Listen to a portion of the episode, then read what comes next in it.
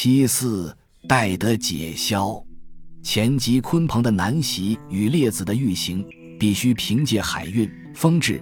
换言之，海不运，风未至，鲲鹏一旦失却足以承载巨身、背负大翼的海动大风，恐将寸步难移，遑论飞越横渡南北极。游资势可映衬，凸显出城与二句境界之卓越超群。程前所言。天地之正乃是天地之气正常的地变与规律现象，则成天地之正。就字面上可说，只要天地之气的运行正常，则无论正值温、热、凉、寒，亦或风、热、湿、火、燥、寒，乃至阴、阳、风、雨、晦、明人和气运，庄子理想的人格典范，无一不可成育而行。也就是说。智人之成为智人，神人之成为神人，圣人之成为圣人，绝非需要在某种特定的气候条件中方可成就，而是在天地之气运行正常，如当太平治世的情况下，皆可乘欲而行，而成就个人大的生命境界，并以或是或引不固定之一的方式实现德泽万物、功盖天下的理想。然而。尽管成天地之正者，无论风、热、湿、火、燥、寒，皆可成育而有，但既以天地之气正常地善，进减更迭作为以优无穷的先决条件，则就较严苛的标准而言，依旧存在某种程度之有待。待因天有不测风云，天地之气的运行没有其动猝然、不循常轨之时。对此，庄子乃标举于六气之变而与成天地之正并列，意指置身天地之间，即使遭逢天地之气失常乖变，亦或六气应之而不至，为应之而至，至而太过等，仍然能够成遇失常乖变之气而行。庞佛之人、神人、圣人，即使生逢人间世乱，着实凶年。依旧无碍于成就大的生命境界，并且德泽天下。类似六气之变的意涵，在《管子》书中亦曾见进一步的引申：滋味动静，生之养也；好恶喜怒哀乐，生之变也；聪明当务，生之德也。是故圣人其滋味而识动静，欲正六气之变，禁止声色之淫，邪行亡乎体。为言不存口，竟无定声，圣也。欲正六气之变异语下，唐人引之章注云：所以循其变也。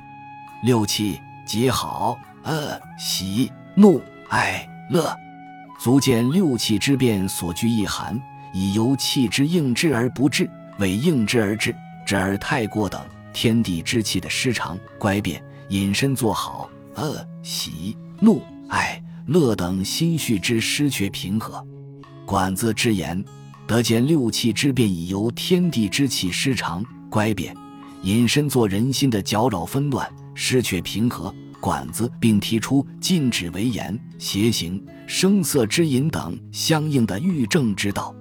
庄子用成天地之正，而欲六气之变所指涉的逍遥无待之境，正是借由破除是非、小大、美丑。受邀生死的执着，并透过心斋、坐忘等功夫的建虑，以求真至圣人、神人、至人之心。其心不仅如前所言，至心得真，忘我忘生，胸怀天下，德泽万物。对于好、恶、喜、怒、哀、乐等情绪之起伏，庄子亦提出自是其心之道，曰：自是其心者，哀乐不亦失乎前？知其不可奈何而安之若命，得之至也，则成天地之正而遇六气之变。天地之气的正常与乖变，悉能应对无碍，既得以阐明庄周无代之旨。而逍遥无代所指涉的，原是足乎己无代于外，无往而不逍遥的心灵境界。而好、恶、喜、怒、哀、乐等诸般情绪的扰动。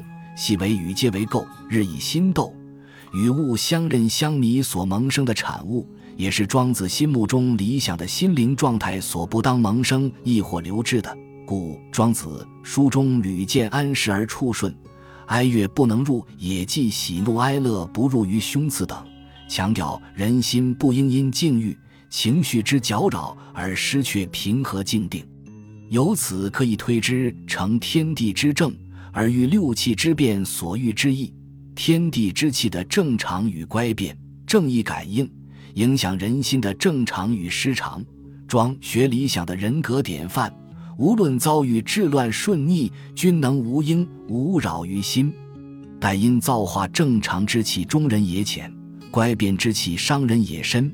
若兼能成正，欲变而不为所伤，当如治人之用心，方得以胜任万化而不伤本体。